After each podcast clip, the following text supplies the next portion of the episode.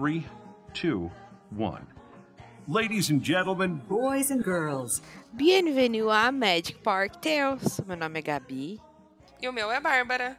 E o que, que a gente vai falar hoje? Vocês já sentiram pelo sotaque da Gabriela. A gente vai falar da história da Disneyland Paris. Ou, originalmente, Euro Disney. História antes dela abrir. O que, que aconteceu? Exato. Qual que foi o planejamento? Por que Katsu eles quiseram ir pra Europa? Vamos descobrir. Mas me conta, Bá, de onde surgiu a ideia de abrir um parque da Disney Europa? Bom, nos anos 80, os executivos perceberam que um grande número de guests que visitavam os parques era da Europa. Bom, outro fator também que fizeram eles tomar essa decisão foi o grande sucesso da abertura de Tóquio e Disneyland, que a gente também vai falar mais pra frente.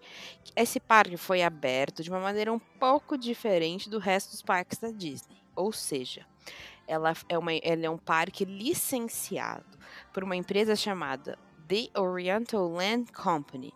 Basicamente, essa empresa paga a Disney um valor monstruoso para poder usar é, a propriedade intelectual do Disney nesse parque. Então a Disney licencia tudo, ela aprova tudo, ela tem a equipe dela, mas quem que faz, gerencia tudo nos padrões Disney é a Oriental Land Company. Não é a Walt Disney Company. Não é o Walt Disney Company. Bom, esse novo jeito de abrir o parque funcionou super, porque até hoje a Tokyo Disneyland ainda é considerada um dos melhores parques da Disney. Pois é. Logo após a abertura da Tokyo Disneyland, um novo CEO, nosso queridinho, chegou com muitos planos. Michael Eisner. Ele queria fazer seu nome e fazer história. Coisa que eu certeza que se você ouviu todos os episódios, a gente sempre fala isso, a mesma coisa. E a ideia da vez foi Euro Disney. Então, em 1984, Dick Nunes, o head da divisão dos parques da Disney, e o Jim Cora eh, levantaram uma lista de mais de 120 lugares possíveis na Europa para colocar o parque.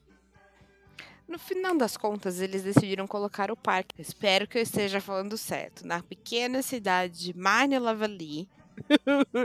Para os brasileiros é Manila Valley, entendeu? A cerca de Da 40 Marne. mi- da mar. a cerca de 40 minutos de Paris. É um em conjunto, essa cidade foi escolhida em conjunto com o governo da França, tá? Esqueçam disso. Mesmo que esse projeto tenha sido feito em conjunto com o governo da França, a Disney nunca pensou em fazer um estudo com os locais, com os franceses, pois quem não iria querer uma Disney no seu quintal? Jornalistas famosos da França deixaram claro seu desgosto pela destruição do interior da França com a chegada da Disney. Um jornalista até chegou a levantar a ideia de atear fogo no parque e ainda chamou a chegada da Disney como, abre aspas, Chernobyl cultural da França. Fecha aspas. E muitos dizem que isso não foi nada perto do resto da desgraça que foi esse parque. Ou seja, os franceses acham que a cultura deles é foda e a cultura americana é um lixo. E não queriam que isso entrasse na grande, imaculada cultura francesa. É, e lendo as coisas quando eu estava escrevendo, eu fiquei assim, chocada. Eu- sabia que tinha sido é, conturbada a abertura deste parque, mas não ne- no- nesse nível. Chamar, o- chamar a abertura de Chernobyl cultural, pra mim, é. É, é não saber dividir o que, que é diversão, do que, que é cultura, não saber que Não mesmo. é uma construção, né? Não precisa ser. Não. Uma coisa não destrói a cultura do lugar, né? Isso. Mas tudo bem. Uhum. segue alguns problemas, além desses, que surgiram durante a construção do parque. A Disney forçou que todas as reuniões sobre o parque fossem feitas em inglês. Vixe. Guidelines dos cast members foi visto como se a Disney estivesse tirando a liberdade individual dos seus funcionários. E ainda descobriram que isso é ilegal na França. Que bacana, Disney! Yeah! Bom, mas, gente, é padrão qualidade Disney, tem que ser tudo. A gente sabe, quem já foi lá, que o guideline ah, não é muito seguido, né? Mas se bem que Não. hoje o próprio guideline não é seguido em nenhum parque, né? Vamos ser sinceros. Não, não. As negociações foram turbulentas, porque a Disney queria ter majoridade na propriedade do parque, mas no fim ficou com apenas 49%. Porque a França não deixava que eles ficariam com mais. Pô, você tá entrando no meu país, na minha cultura, você quer ter mais de 50%? Aqui não. É, talvez e... tenha conseguido com, com Tóquio, mas aqui a pegada da cultura é outra. Exatamente. E isso também aumentou os protestos durante a construção. Até chegaram a jogar ovos e ketchup no ice. quando seguravam as placas Mickey Go Home. Protesto, muito drama para qualquer coisa. Quem já foi no interior da França sabe que aquilo era um grande nada. E os novos vizinhos da Disney estavam super preocupados com os barulhos do parque, porque, né? Fogos de artifício. A Disney, sem falar que é o, o, outro ponto que foi super controverso é que a Disney baniu vinho nos parques dela. Por, é, conhecendo a Disney, lá no lá em Magic Kingdom, você não pode, não tem álcool. Nos Sim. outros parques você até acha cerveja, nos restaurantes tá o vinho, só em restaurante é more, mais é, fine dining. Mas eles baniu total o vinho nesses parques. Talvez hoje tenha mudado.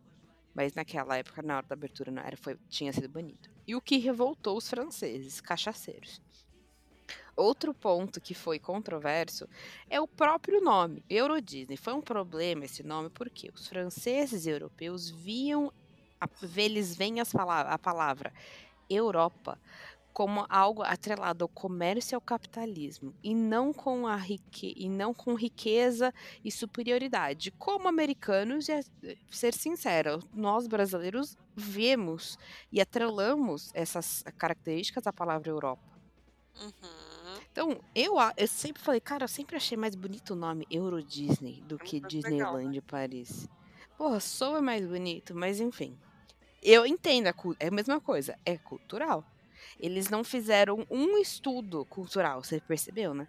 A construção começou em agosto de 1988 e logo em seguida começaram também o desenvolvimento do parque Disney's MGM Studios Europe, ou seja, o Hollywood Studios da França. Uhum. E hoje é o Walt Disney Studios, que é o, o apêndice, né?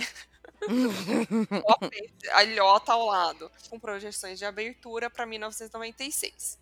E ainda cogitaram em trazer o Epcot para a França. Nossa, Ai, meu Deus. Eles estão lá. Estavam tão esperançosos. É. Muito esperançosos. Também estava em desenvolvimento na época a abertura de um lugar como Downtown Disney barra Disney Springs, né? Porque naquela época era Downtown Disney, aliás, saudades um centrinho de shopping, entretenimento e restaurantes. Mas eu acho que no fim eles nem chegaram a abrir esse. Nos planos iniciais existia um planejamento da abertura de sete hotéis. Todos esses hotéis existem até hoje. E todos juntos têm mais de 5.800 quartos para suprir a demanda do Disneyland. Meu, você para pensar, 5.800 quartos. Cabe até o quê? Umas 5, umas 4, 5, 5, 6 pessoas? Sim. Porra, velho. Eles é estavam bastante. bem esperançosos. Sim. Muito. Bom, para a abertura do, no, dia de, no dia 12 de abril de 1992, eram estimados mais de 500 mil visitantes. Meio milhão de pessoas. Porém, quantos apareceram até o final? 25 mil pessoas. Mas por que será? Autoridades e a própria Disney estavam com medo do meio milhão de pessoas fossem aparecer no parque, que só comporta 60 mil. Então avisaram a população a não irem todos juntos no primeiro dia. Só que isso funcionou até que demais.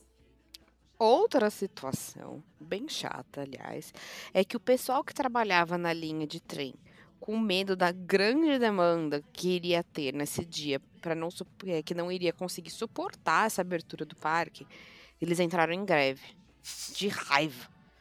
Também na linha de trem foi, foram detonadas duas bombas, bombas, com a intenção de sabotar a abertura, mas no final tudo deu certo. Os diretores da Disney esperavam que o baixo fluxo de pessoas fosse coisa do primeiro dia consequência dessas situações, né? Então, muito protesto, ah, muita bobagem, gente. Desculpa. Greve, bomba, tudo por causa de uma abertura de um parque, né? A cultura deles é tão frágil assim que um parque vai destruir. Ah. Eles achavam que era coisa do primeiro dia, mas não foi. continuou com o mesmo nível de número de visitantes.